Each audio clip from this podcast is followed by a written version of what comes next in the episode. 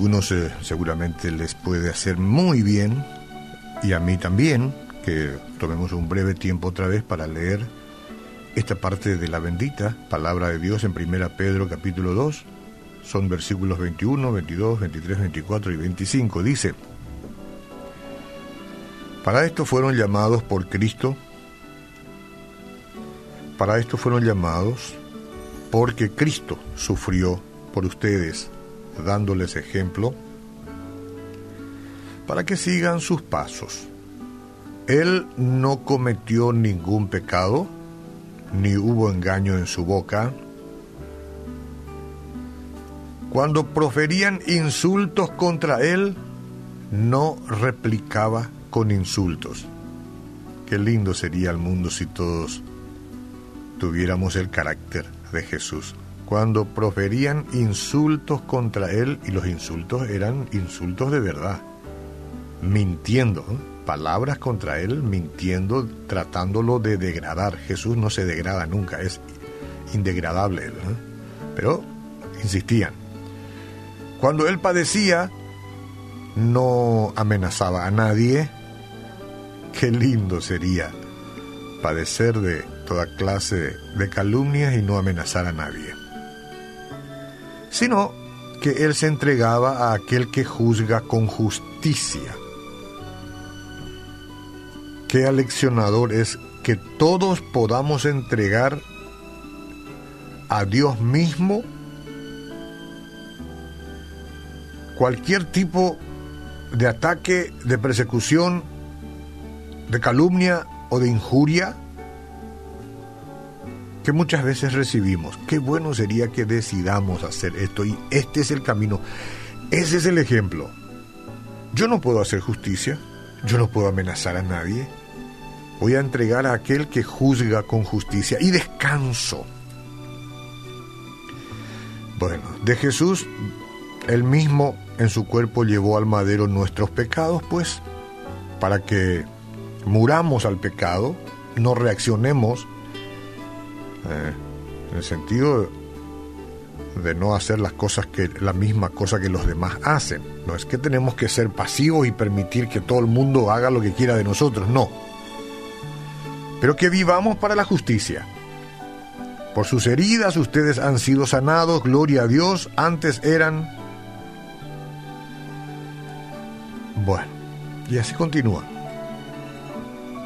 Es impresionante la palabra de Dios. Es bendita.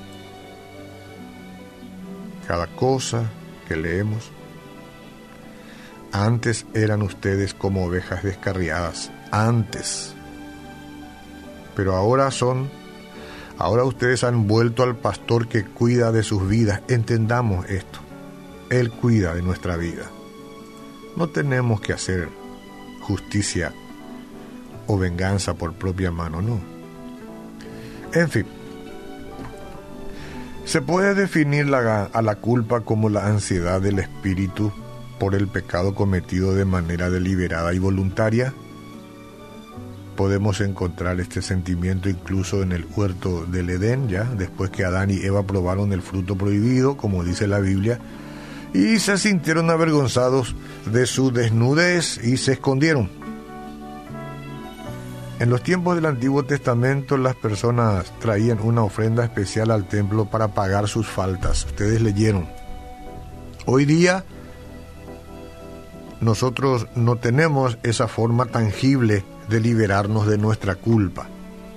Por más que algunos intenten pagar, comprar y todo eso, no hay forma, no, no, no es bíblico. En realidad tenemos algo mejor, pues. El Padre Celestial, y escuche bien, envió a su Hijo Jesús, quien era plenamente Dios y plenamente hombre, a vivir una vida perfecta. Así es como vivió. Por eso que Él es nuestro ejemplo siempre. Tomó sobre sí el castigo por todos nuestros pecados al morir como un criminal allá en la cruz. Pero, alabado sea Dios, Jesús volvió de nuevo a la vida al vencer la muerte y el pecado. Léase Efesios 1.7. Dice, en quien tenemos redención por su sangre, el perdón de pecados según la riqueza de su gracia. Aleluya. Ahora sí que me pongo vehemente. Bendito seas Dios. La verdad es que todos hemos pecado y merecemos por tanto ser separados de Dios por la santidad que tiene Dios.